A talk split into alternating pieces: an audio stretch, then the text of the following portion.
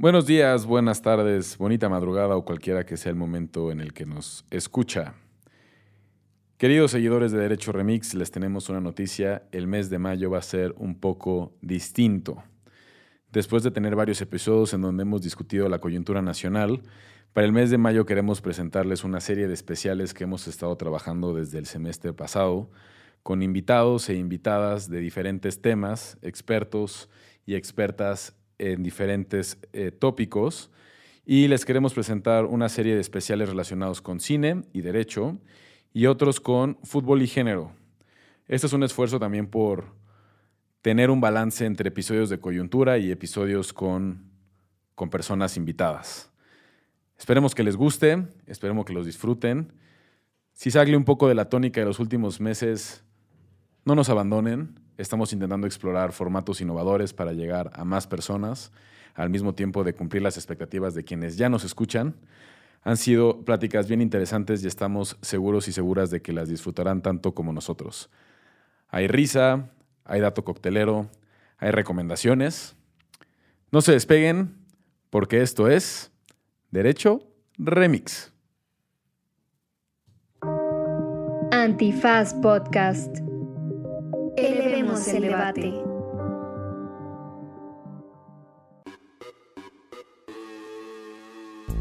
Buenos días, buenas tardes, buenas noches, bonita madrugada o cualquiera que sea la escena cinematográfica que esté pasando por su mente en este momento.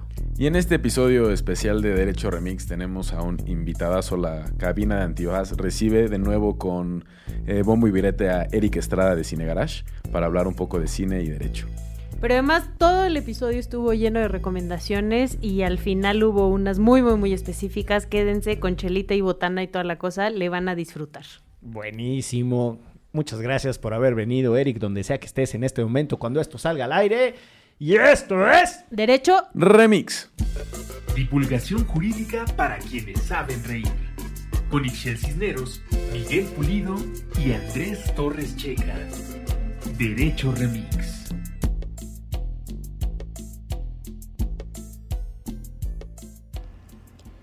Spoiler alert. El día en que se grabó este episodio, se estrenaba en Netflix una película de policías. También acababa de jugarse la serie del campeonato de la Liga Nacional, donde los Bravos de Atlanta vencieron a los Dodgers de Los Ángeles. Durante el episodio encontrarán referencias a ambos temas, incluido el berrinche de un locutor que no diremos su nombre, pero sí su apellido, Torres Checa, porque su equipo favorito de béisbol perdió la serie nacional. Bienvenidas y bienvenidos a una emisión más de Derecho Remix, protagonizado en esta ocasión por Ixchel Cisneros Soltero. En el papel de el abominable hombre de la América, Andrés Alfredo Torres Checa. ¿Qué tal? Y como invitado especial, protagonizándose en el papel de sí mismo, la estrella de Cine Garage, el esperadísimo encuentro con Eric Estrada.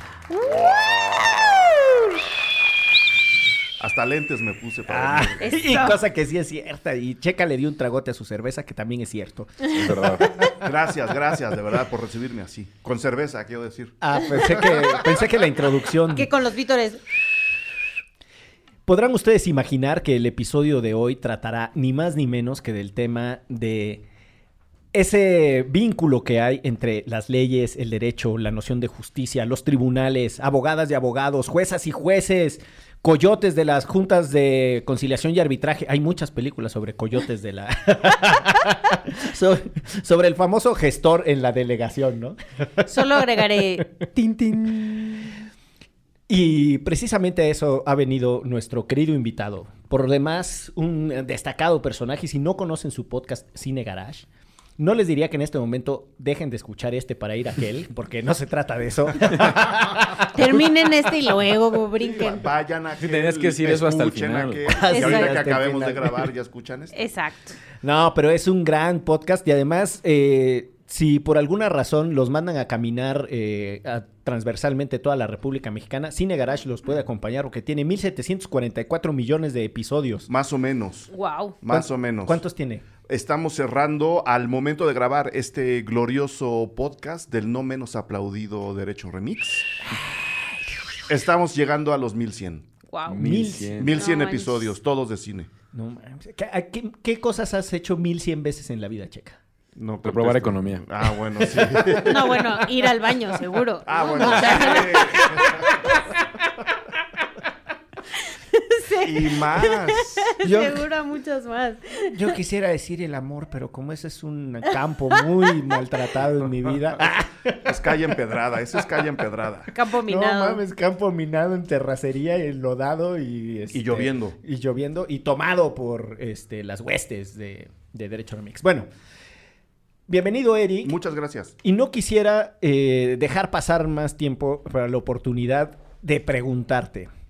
¿Es falsa mi percepción o efectivamente estas ideas justicia, legalidad, eh, sobre todo esas, la de justicia y el rol de abogadas y abogados e incluso los dramas que suceden en torno a las vidas de las personas cuando pasan por la prisión y tienen que salir de ahí y tal, ocupan un lugar preponderante en el cine o es retratado con cierta recurrencia en el cine? Con más recurrencia de la que creemos, yo creo, ¿no? O sea, porque de repente, como, como decíamos antes de abrir micrófonos, no necesariamente tiene que haber un abogado o un pleito legal, digamos, entre grandes compañías o corporaciones y- e individuos, como para estar entendiendo y explorando el tema de la justicia, de lo justo, de lo que está bien hecho, de lo que está mal hecho en el cine.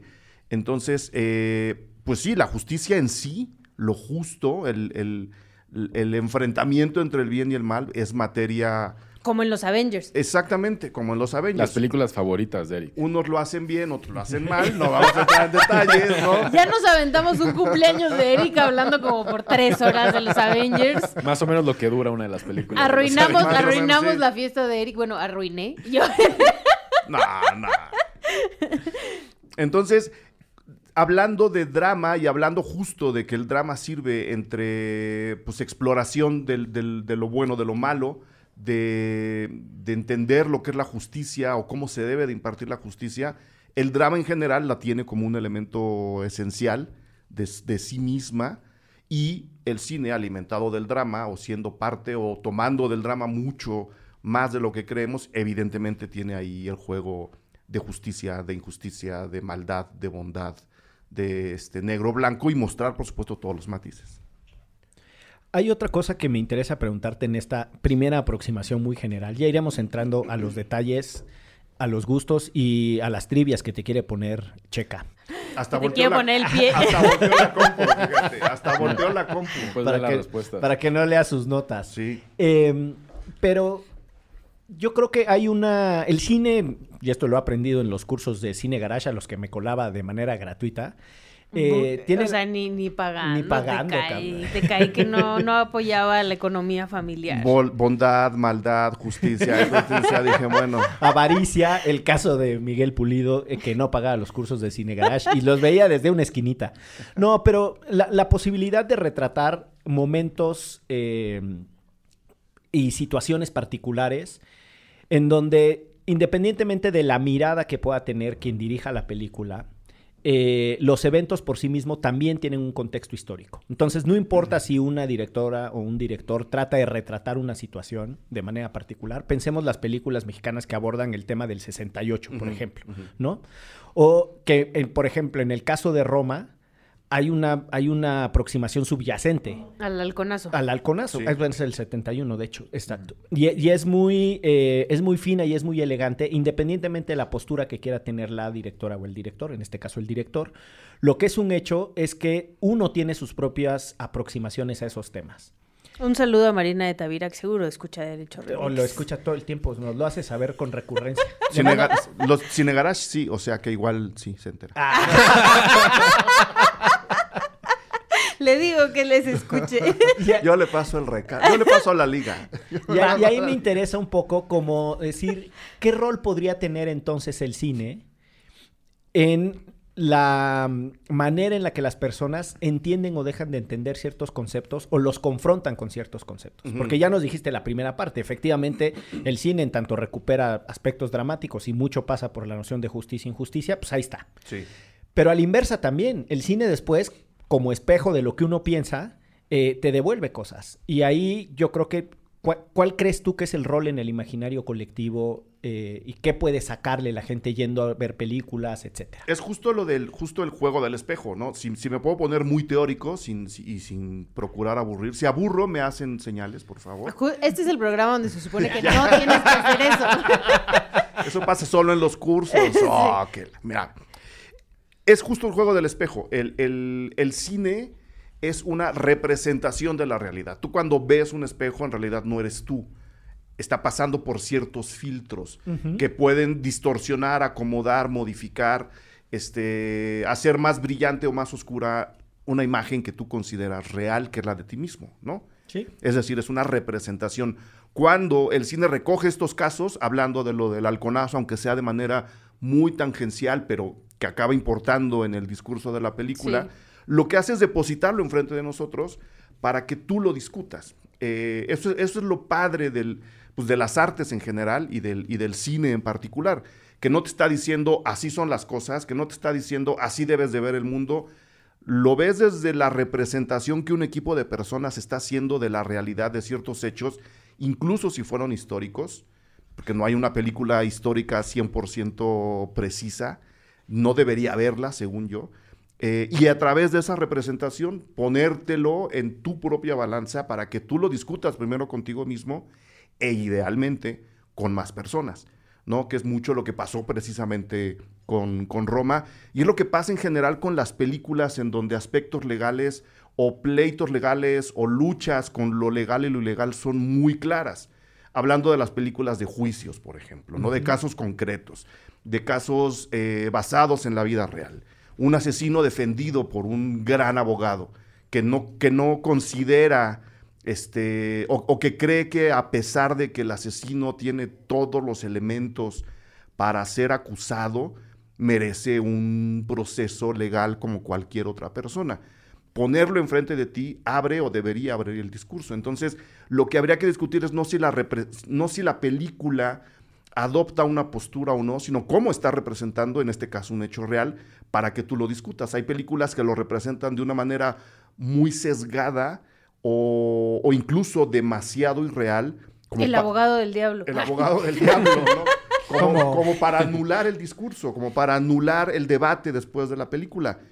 Una representación más abierta, más sensible, lo que hace es que la, gente acabe platicando de los discursos de una, de una película. Entonces, el papel es ese, el del espejo. Enseñarte el reflejo de algo que ocurrió o que, podría pasar para que nosotros terminemos platicando sobre eso.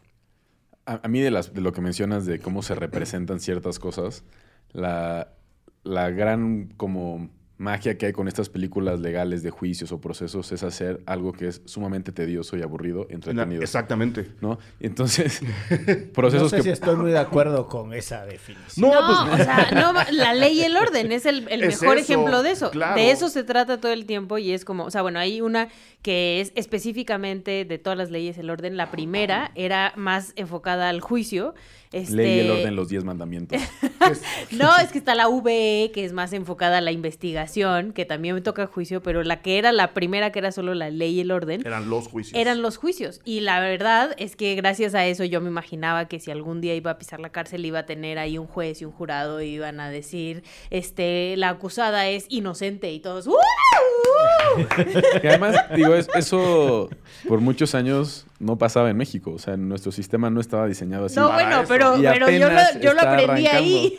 No, pero que es que también eso juega, creo que con la idea colectiva de cómo funcionan ciertas cosas en un país. O sea, si tú estás viendo constantemente estas películas en donde el fiscal corrupto pierde y eh, la persona inocente logra salir porque tuvo una defensa contra viento y marea, etcétera, tú dices, bueno, la justicia funciona en mi país. O sea, aquí, en donde sea que se esté retratando, generalmente Estados Unidos, o al menos es lo que más consumimos, pues las instituciones funcionan y luego volteas a ver a México y dices, no, es que eso No, nunca va lo a bueno pasar. es que nunca me metieron al bote, porque yo me hubiera imaginado que iba a llegar a defenderme un abogadazo y iba a tener que demostrarle al jurado y tómala que a los separos en el día uno, te vas al retiro. Dos años sin sentencia. y- Exacto, 10 años ahí esperando porque te robaste unos chicles. En prisión preventiva oficiosa.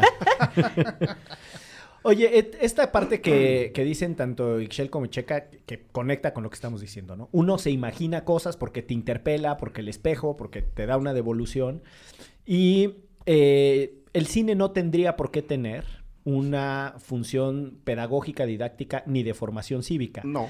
No tendría por qué tenerla. Sin embargo, puede contribuir y eso es un hecho. Ahora, hay Y películas... creo que lo hace incluso inconscientemente. O algunas son explícitas. Sí, sí, también, sí, ¿no? sí, sí, sí. Iba justo al rol de las películas que lo hacen de manera explícita, como las, eh, como las de Roberto Hernández, ¿no? Eh, presunto culpable, Mm, sí. El túnel y más recientemente una película de policías. ¿no? Roberto, que por lo demás es de formación abogado, hablando de directores abogados, eh, lo que pasa es que como su género es tan reducido, Claro. uno no lo piensa como el gran director de cine o el director de cine abierto. Pero bueno, ¿hay- ¿a ti te genera algo, alguna irritación el hecho de que cierto cine tenga esta función propedéutica? No, o sea, el- lo que podría llegar a incomodar de cierta manera es que esta función sea demasiado premeditada, ¿no? Que, porque incluso puede llegar a ser sesgada. Es decir, el cine tiene unos mecanismos que ya de entrada te entregan un discurso que tú tienes que interpretar o que tienes que aceptar o que tienes que rechazar. ¿no? Cuando es demasiado encaminado a hacer claro el mensaje, ya no estoy seguro qué tan del lado del cine estamos, qué tan del lado del reportaje estamos, qué tan del lado del ensayo o del artículo audiovisual estamos, porque ahora que todos los, todos los géneros y todos los medios se están mezclando, y esto sin demeritar el trabajo ni del reportaje, ni del, ni del No, claro. texto, ni del reportaje audiovisual. Eh, pero eh, creo que hay ahora terrenos en donde las cosas se pueden mover de, de manera muy clara dependiendo de lo que quieras hacer. Si tú quieres lanzar un mensaje muy claro, eh, eh, pedagógico incluso, pues a lo mejor tendríamos que aceptar que el cine no es precisamente el mejor vehículo para hacerlo y si estarías más cercano a hacer un ensayo audiovisual. Eso está bien o eso está mal, pues lo veremos cuando tengamos el resultado en pantalla. Eh, no me afecta de entrada, yo prefiero un discurso menos claro en ese sentido. Sin de Aunque sea documental. aunque sea documental, ¿no? Y ahí está el caso, por ejemplo, eh, bueno, del propio, de la propia, una, una película de policías. No hay una anécdota real en la película.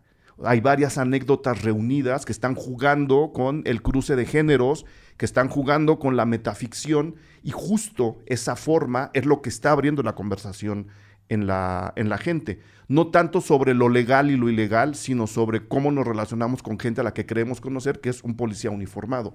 Y de ahí partir a otros temas. Es decir, atrás de la idea central de hablar del, o, o de aleccionar, o no, es que aleccionar no es la palabra, sino de enseñarte el tema de manera muy clara, hay un trabajo creativo muy bien elaborado que lo disfraza y lo entrega en forma cinematográfica. Si lo comparamos con Presunto Culpable, Culpable. el- la forma es completamente diferente. Sí. La forma es cruda, la forma es bruta en el mejor de los sentidos, porque así tenía que ser, porque estaban recogiendo el material en el lugar y porque no había manera de recoger más cosas, ¿no? Entonces, los determinó mucho la forma como estaban recogiendo el documental, igual que acá se les dio tiempo, hablo de una, de una película de policía, se, dieron el tiempo de envolverlo en una forma más cinematográfica, no quiero decir artística, que lo es, incluso la otra también lo es, pero con un, sí, con un lenguaje cinematográfico mucho más elaborado. Pero eso tiene que ver de la manera, incluso del tema de que están tratando.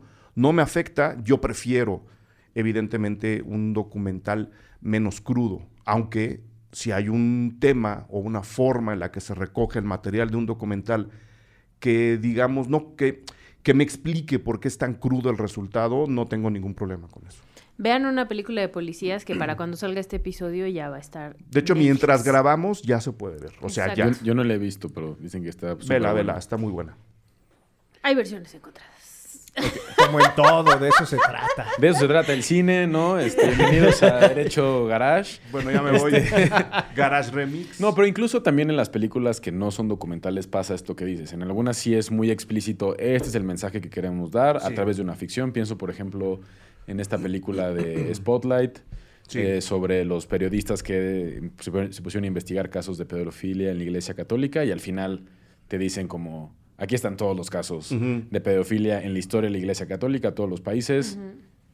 Abran los ojos, pónganse las pilas, sí. ¿no? O sea, ni siquiera... Y que sí sirvió para eso después. O sea, Claro. bueno, que no se le puede exigir a una película que...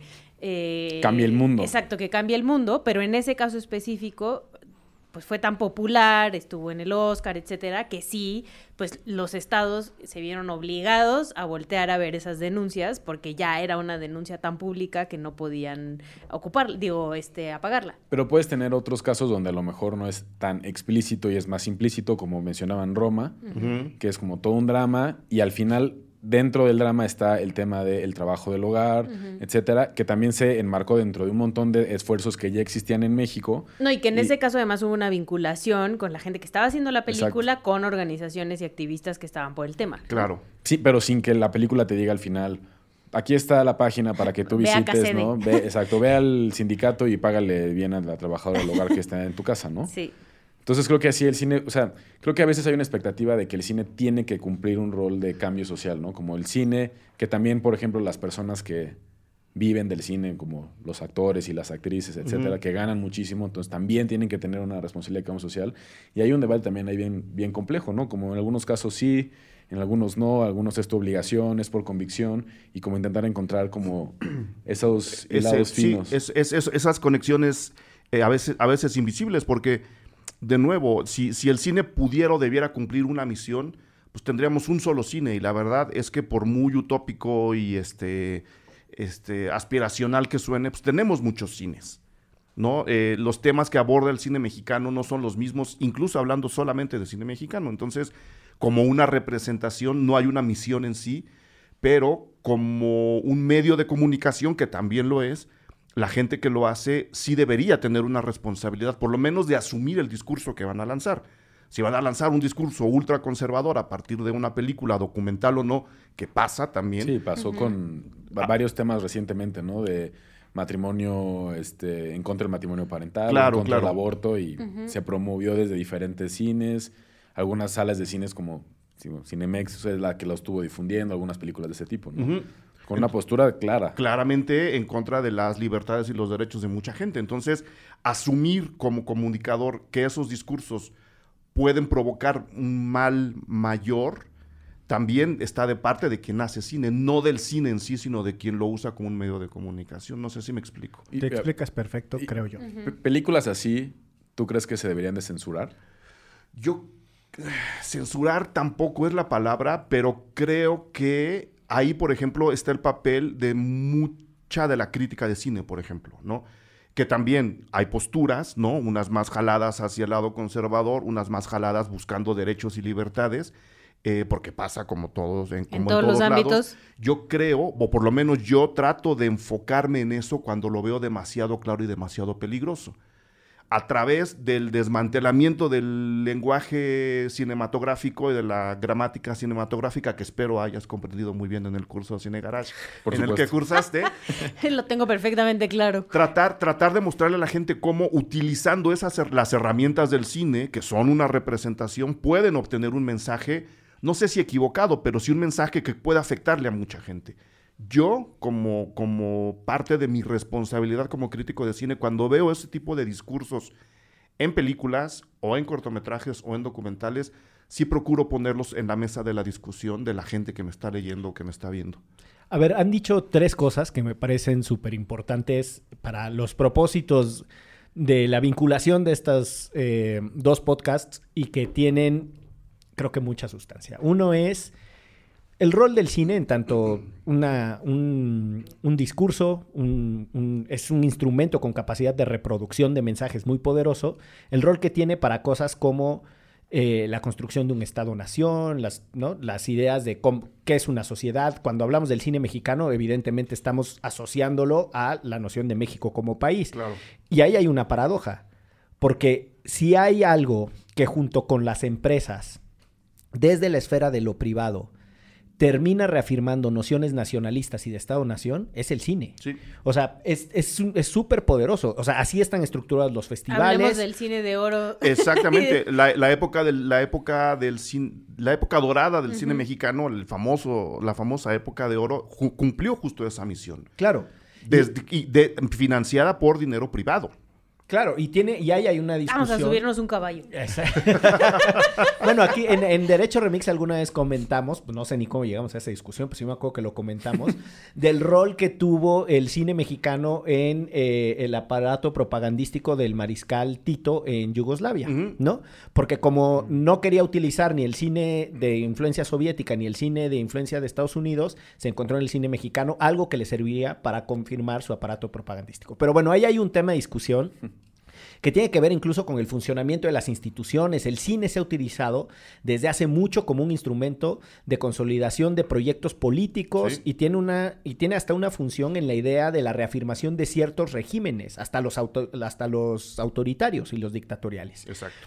Eh, O, inc- después- o incluso los Y los democráticos. democráticos. Exacto. Si puedo poner un ejemplo nomás para que la gente pueda comprender más o menos por dónde Rocky va el asunto. 4. No, Rocky 4 no, Río Escondido. O sea, Río Escondido es una película clasiquísima, del más clásico del cine clásico del cine mexicano. Está hecha para reafirmar el pensamiento alemanista en México y parece que está ambientada en la Revolución Mexicana, cuando en realidad está ambientada en el 50 y algo, ¿no? 40 y algo. Porque era una película propagandística en la que Miguel Alemán estaba reafirmando muchas políticas a través de una anécdota muy clara. Ese es el ejemplo, la encuentran gratis en, la, en, la, en el sitio de la Filmoteca de la UNAM, restaurada además. Ay, qué bonito. El segundo tema que me parece que es, que es muy potente lo que están planteando es, ¿tendría sí o no que haber un rol de censura sobre ciertos mensajes o por lo menos de clasificación oficial sobre ciertos mensajes?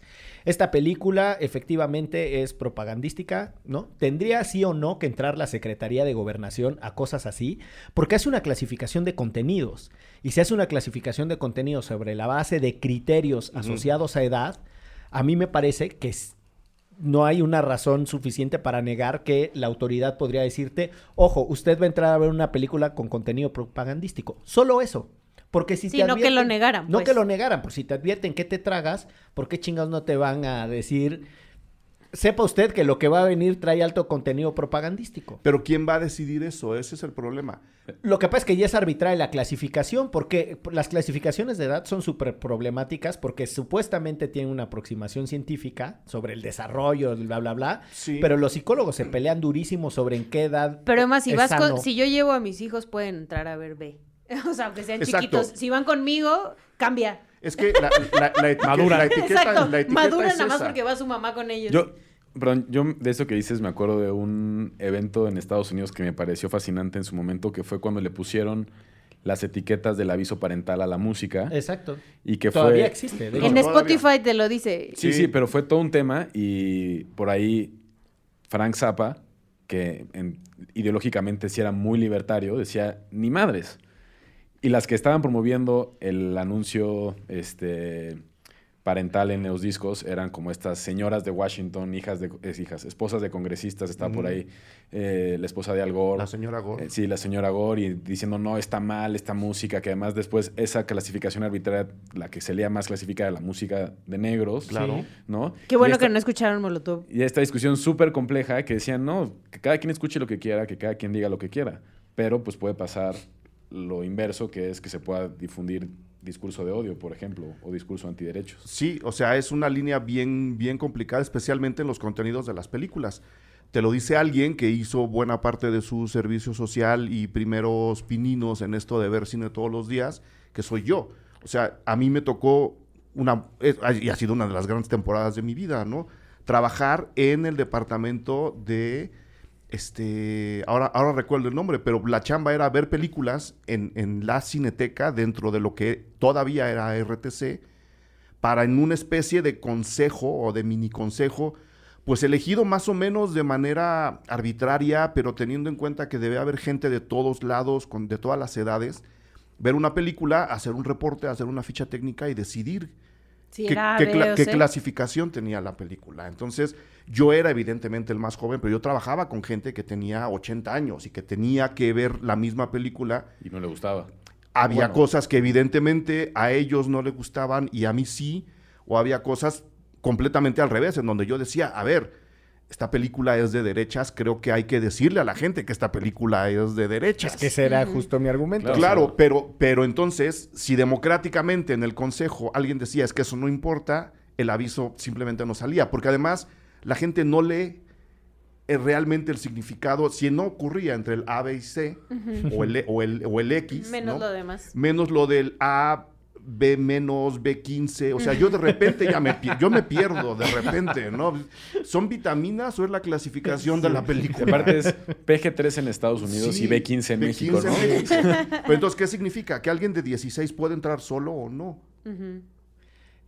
Pues, ¿O alguien de 15 puede entrar con, una, con un adulto aunque no tenga 16? O sea, yo ahí ya me Ah, bueno, pierdo. yo incluso eh, mi hijo, el de en medio, ah, es no tiene ni 15 y hemos entrado a B porque entra conmigo. Claro, y ni te preguntan nada. O sea, no es como que. Va, va bajo tu responsabilidad, Ajá, va con un adulto que le puede explicar después, o, o quien puede debatir después, idealmente, ¿no? Ajá.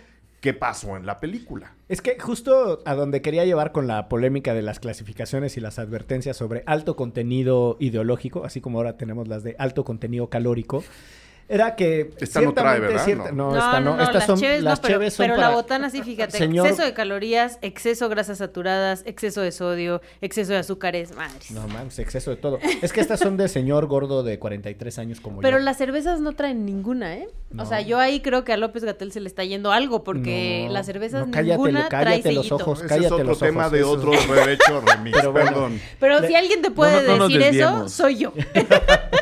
Pero bueno, las clasificaciones están ahí como un problema polémico que tiene eh, una suerte de censura sutil que desde, desde los clásicos de la libertad de expresión, ¿no? Con quienes defienden más eh, aproximaciones más libertarias, sí hay un problema incluso con las clasificaciones, porque además están basadas en lógicas de un positivismo científico que ni siquiera funciona, ¿no? Por más que estén psicólogos, psiquiatras y la chingada y personas especialistas en desarrollo de la personalidad, es muy polémico y no se ponen de acuerdo. No hay consensos científicos. Sí. Pero déjame ir al tercer tema que creo yo que conversaron hace rato y que tiene que ver con lo que tú decías, Eric. Cuando yo hago críticas, sí trato de decirles, esto es lo que van a ver y utilizo los instrumentos de la crítica cinematográfica para hacerlo. Sí.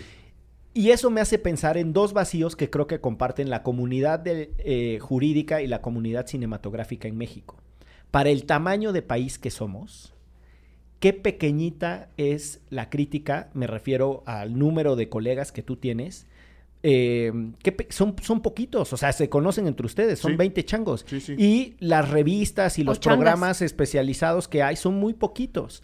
Lo mismo sucede con la crítica jurídica y de jurisprudencia. No hay revistas especializadas de análisis de sentencia. Ah, el mundo del abogado, ¿cómo no? Ni siquiera hacen ¿Dónde eso. Hasta salieron el- en la portada, salió ¿eh? Gonzalo Sánchez de Tagle? No, sí, Gonzalo, pensé que ya me iba a dar un tallón a mí. Era joven cuando salí. Eh, y una de las No me cosas. tocó.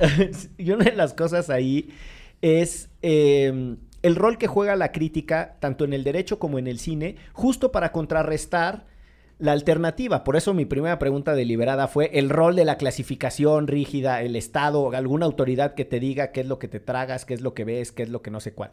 Y frente a eso, las posturas más libres, más libertarias, lo que te dicen es que sea la propia deliberación y la propia discusión la que le entregue a la gente mayores elementos de criterio para decidir. Para decidir qué ve, para decidir cómo se opera la justicia y tal. Y sí son poquitos, o sea, te- digo, tenemos esa, esa carencia en ambas comunidades, ¿no? Son poquitas Sí. tus compas y tus compos. Son, son pocos y pocas, pero afortunadamente creo que tratamos, o por lo menos nos, si uno lo leyera, creo que hay, una, hay un espectro amplio. Es decir, hay gente con posturas menos abiertas, hay gente con posturas completamente eh, libertarias, ¿no? Y creo que siendo pocos, siendo pocas personas, ese espectro en este caso está medianamente bien cubierto.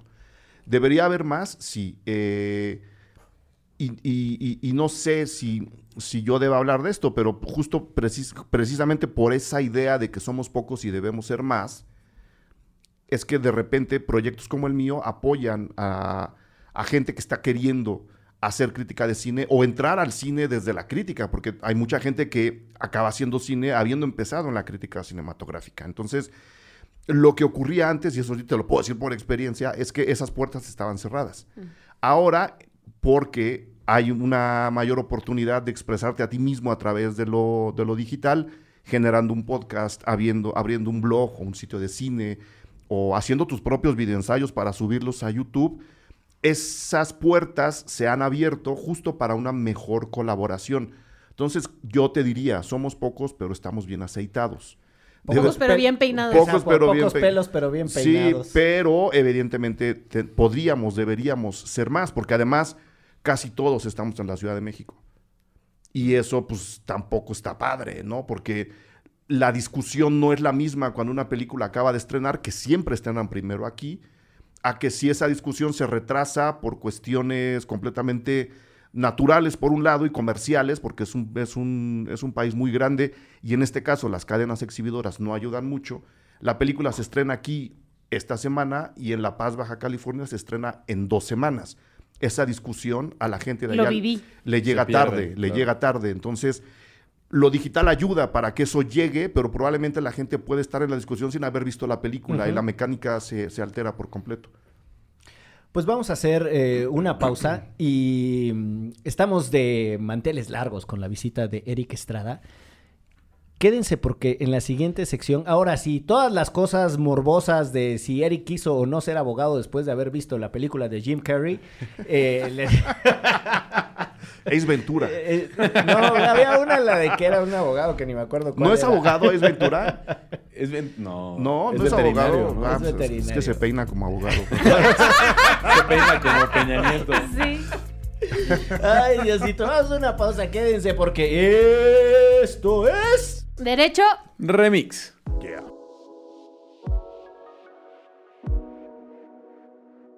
Las personas trabajadoras del hogar tienen derechos laborales. ¿Qué tan buen empleador o empleadora eres? Para saberlo, identifica cuáles de las siguientes acciones has implementado. 1. Firmé un contrato con la persona que realiza las labores del hogar en mi casa. 2. Respeto las jornadas laborales de máximo 8 horas y tiempos de descanso. 3. Investigué en el tabulador cuál es el pago de un salario justo. 4. Le pago las horas extras que labora. 5. Le pago las vacaciones correspondientes a la ley. 6. Acordé el periodo vacacional para que sea conveniente para ambas partes. 7. Le pago el aguinaldo que corresponde según los días trabajados anualmente. 8. Le inscribí al IMSS para que cuente con seguridad social. 9. Si su trabajo es de planta, le ofrecí un espacio limpio y digno para dormir, un horario de comida y alimentos de buena calidad. 10. Le apoyo para que se capacite, tanto en cuestiones de trabajo del hogar y en otros de su interés. Te invitamos a comprometerte con la justicia, empezando con acciones dentro de tu propio hogar. Implementa acciones que reconozcan los derechos laborales de las personas que cuidan de él. Consulta el manual de buenas prácticas para empleadoras y empleadores en www.hogarjustohogar.org. Antifaz Podcast. Elevemos el debate. Esta información está basada en los esfuerzos de varios colectivos que llevan años trabajando e impulsando los derechos de las personas trabajadoras del hogar.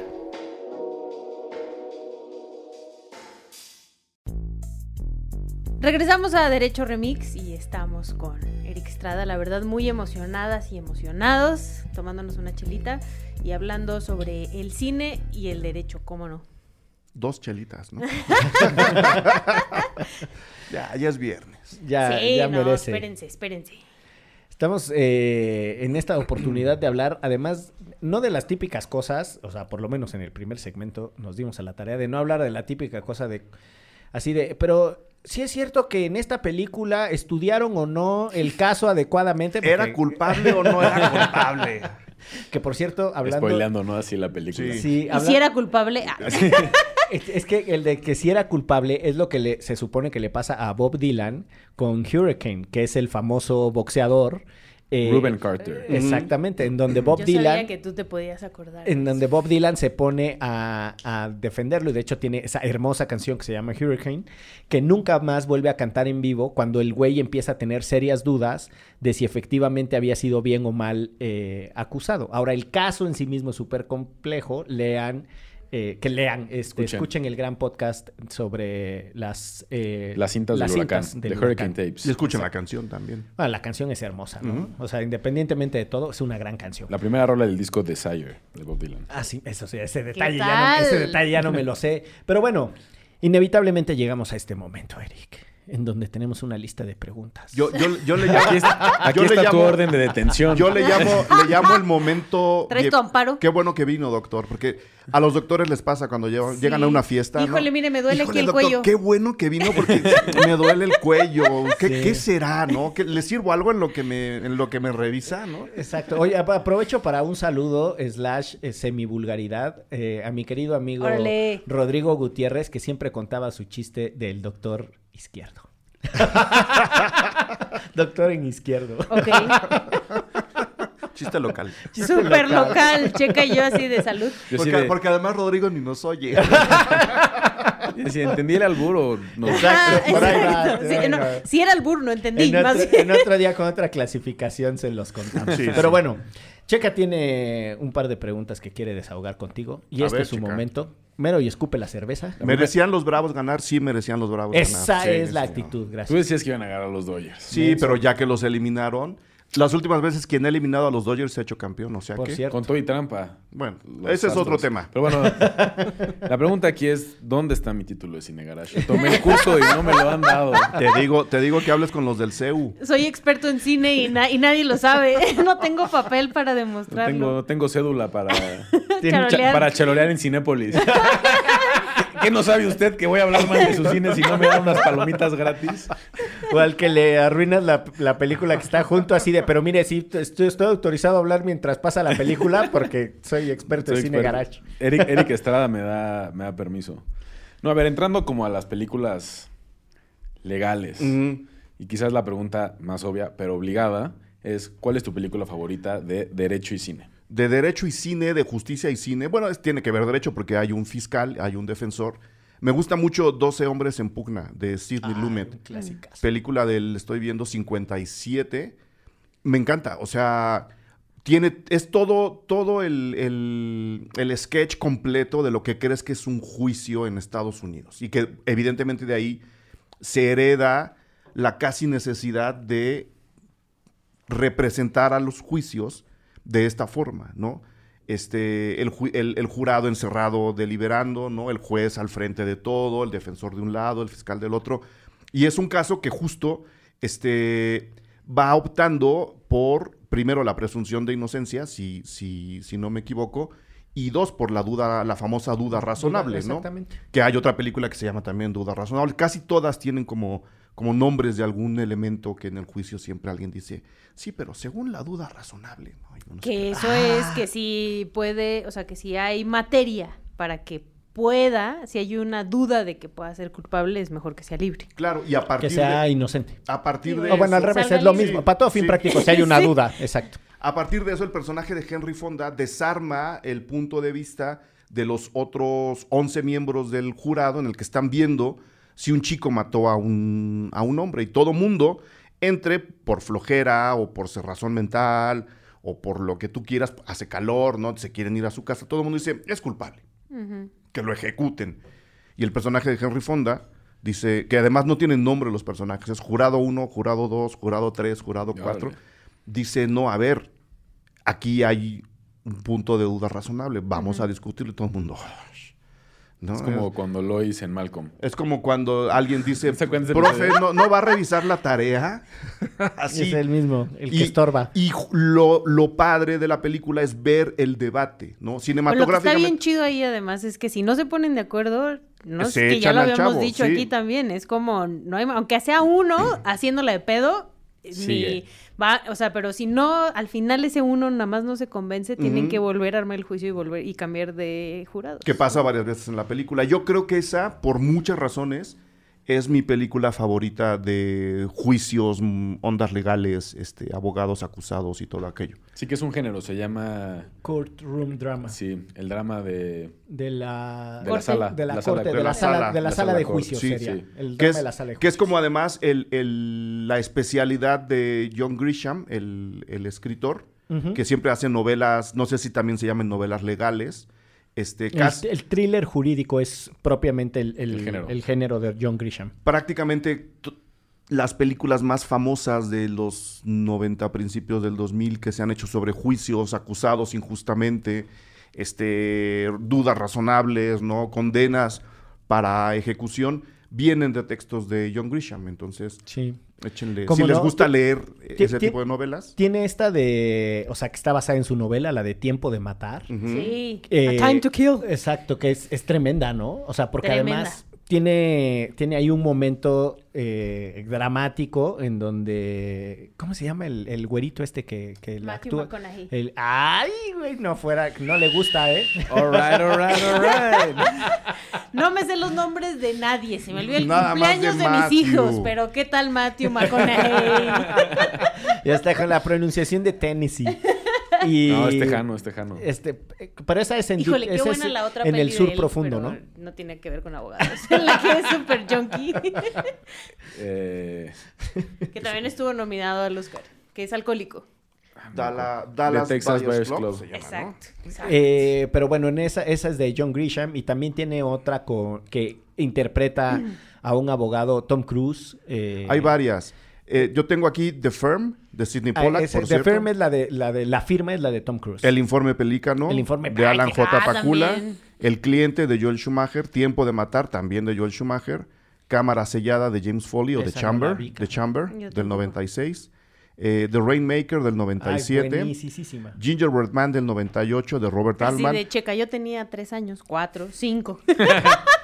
Y Runaway Jury de Gary Fleder. También Quedan ahí otras dos o tres. Pero lo interesante es que son normalmente muy buenos directores los que jalan para las películas de juicios y ondas legales. Es un drama. Es un drama. Es- Esta de que no sé cuál ser- cuál fue su traducción, la de, de Rainmaker, que podría ser el El hacedor de lluvia. que yo creo que no. Luego también, ¿qué pedo con las traducciones?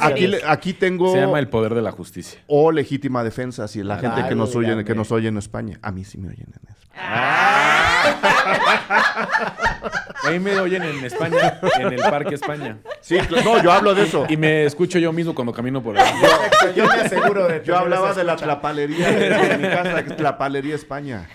Pero es, es- esa película además retrata el otro drama que junto con el de las penas de muerte, el- la duda sobre si el asesino es o no, el otro drama que les gusta mucho es el del abogado esforzado pero que reprueba los exámenes de la barra, ¿no? Sí. Que si se fijan está detrás de la de mi primo Vini, eh, también con Danny DeVito, por cierto, eh, que además ese es un, ese es un película, no, no, no, no, eh, así de, de su época que me parece que además tiene otra cosa que es dentro de la discusión sobre la justicia, el derecho, los abogados, bla, bla, bla, tiene una dosis de humor muy fina, creo Sí. yo.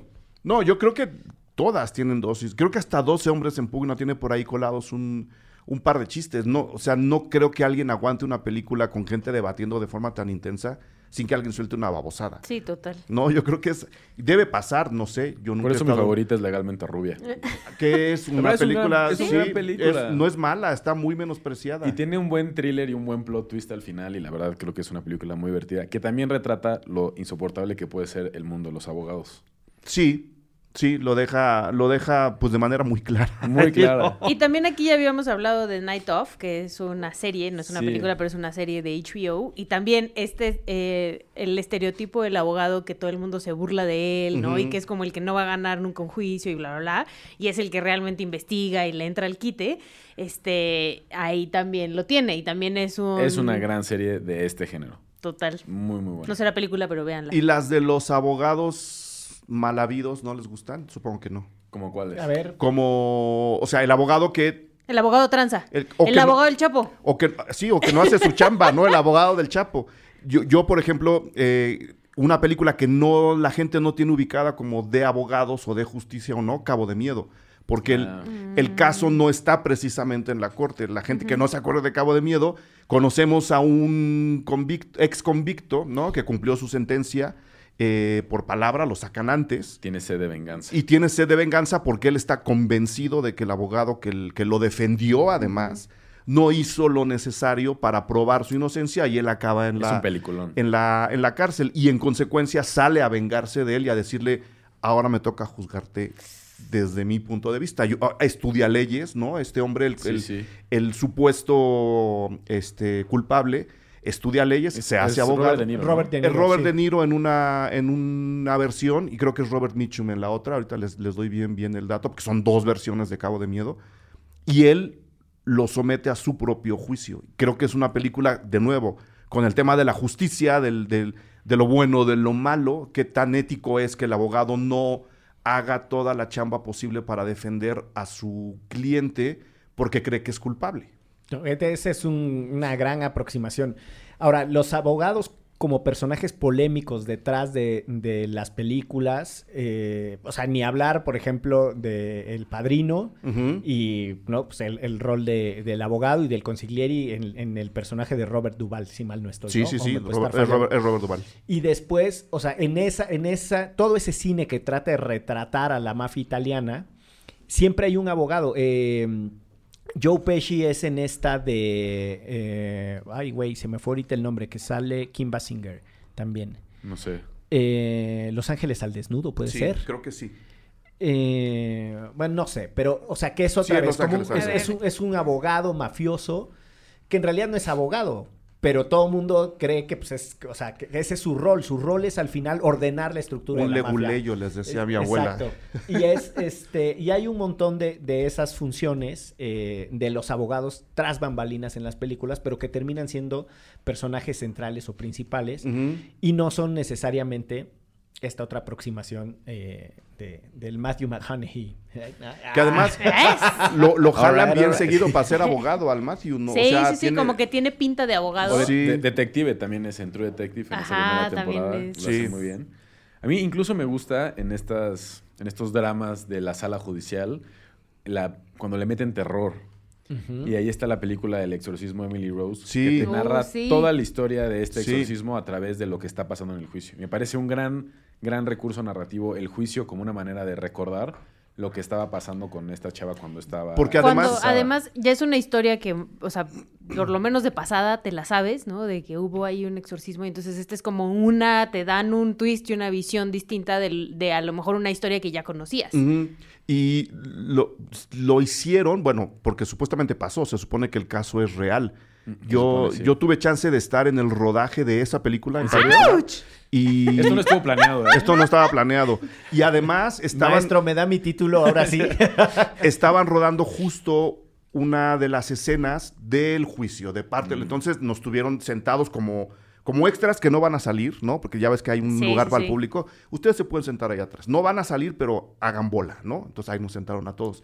Toma y toma y toma y toma.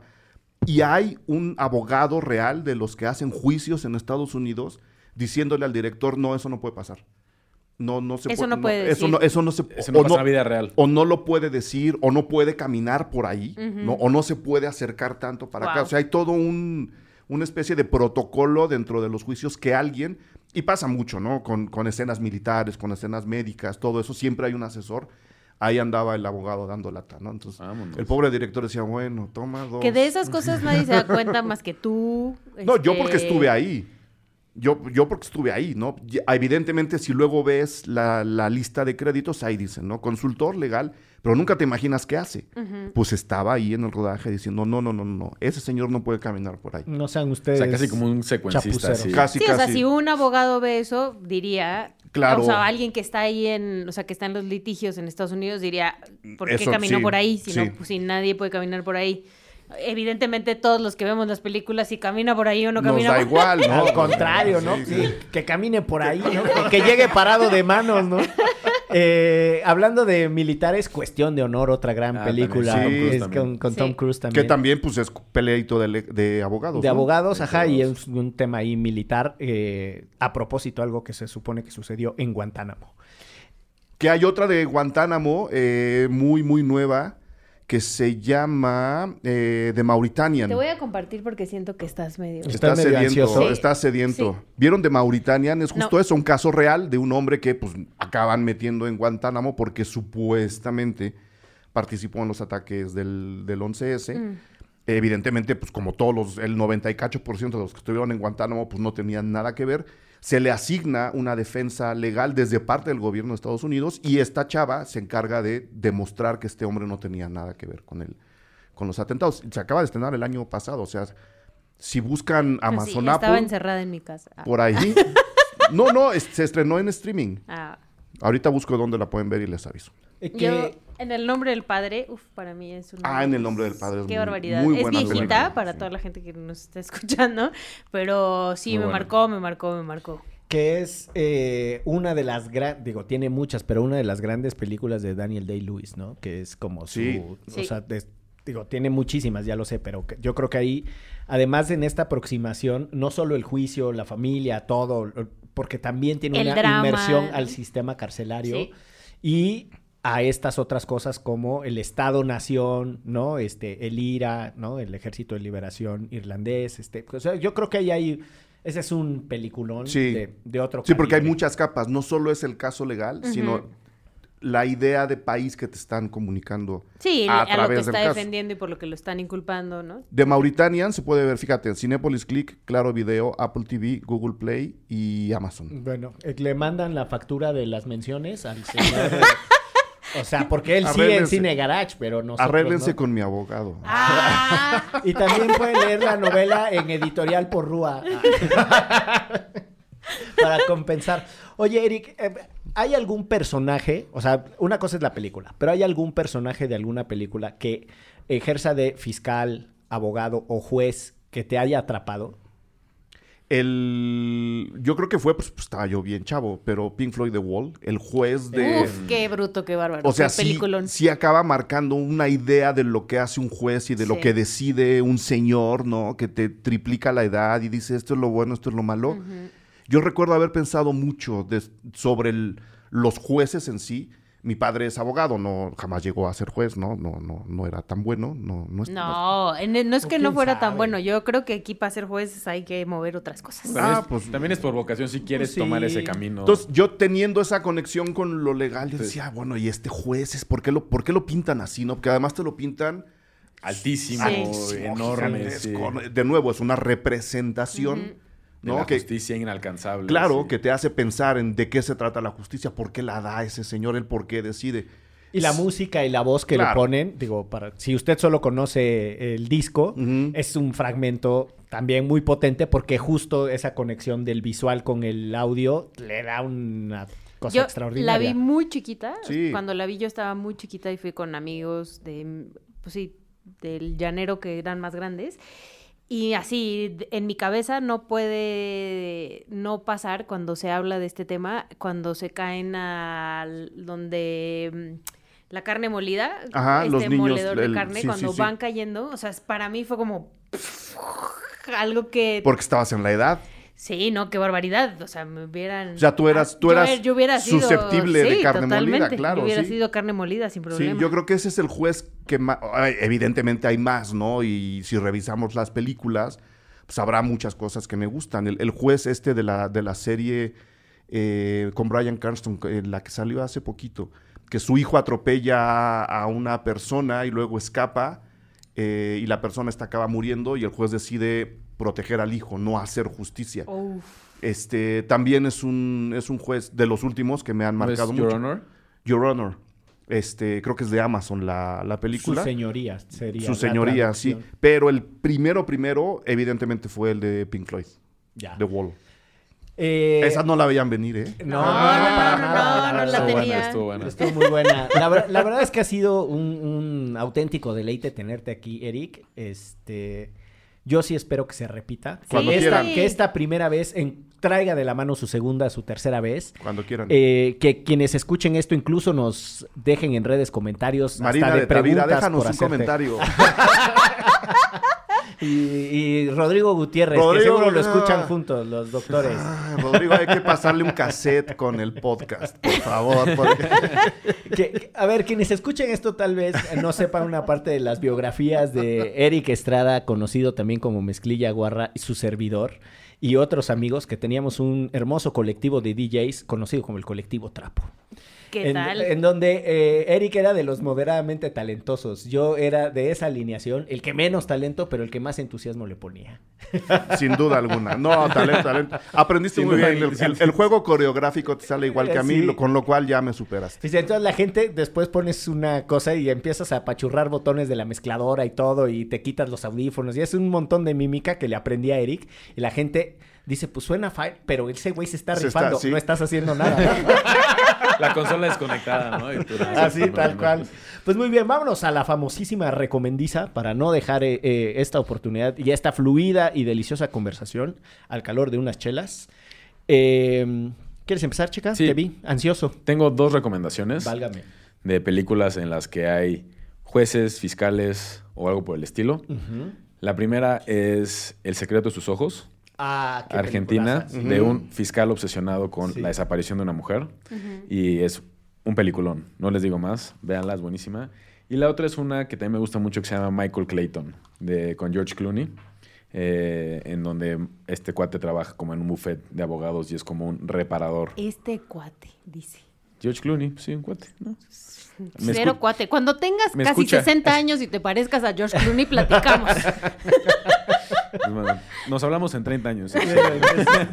Seguimos esta conversación en 30 años. Este, Ixchel. Yo, em, justo por esta parte de los fiscales y así, les voy a recomendar que es bastante viejita y creo que ya la pueden encontrar libre en YouTube. que se llama En el nombre de la rosa. Es un gran libro y una gran película y justo habla de em, pues una historia de cómo en un monasterio empiezan a morir este, los integrantes de este monasterio y en este caso Sean Connery es el que investiga lo que está pasando allá. Es un película, no, no, no, no, no, no. Sí. También pueden leer el libro de Humberto Eco, la, ver- la verdad es que es bastante complicado. Este, si no le entran a Humberto Eco, pues pueden ver la película y con eso quedarán. Yo le voy a dejar a Eric los honores de que haga eh, la última parte de la recomendiza. Yo me voy a permitir, como checa, recomendar dos eh, tipos de piezas que las pueden encontrar, creo yo, en películas, pero sobre todo a mí me gustaría recomendarles las miniseries, que es Los Miserables y El Conde de Montecristo. Porque a esta discusión sobre la justicia, la obsesión que tiene alguien, por ejemplo, con ser un fiscal en el caso de los miserables, pero en el caso de la justicia por propia mano y en el Conde de Montecristo y el haber sido eh, encarcelado injustamente, en miniseries en francés, las dos las digo, hay que buscarlas mucho, pero hay, hay excelentes eh, piezas actuadas por Gérard Depardieu, o como se pronuncie. Que- Este... Que si no sale, no es película francesa. Además, Exacto. sale con el 98% de las Es cosas como francesas. Ricardo Darín, que también si no sale, no es película argentina. Tal cual. Y, y eso, pero además, bueno, pues hay muchas versiones de, de- de ambas obras. Pero no hay una con el DiCaprio, ¿no? Del Conde de Montecristo, no. Ese es el, el hombre de la máscara El hombre de de la máscara. Sí. Sí. Ah, Que es pues más no- o menos lo mismo. No me las mezcles. No, no.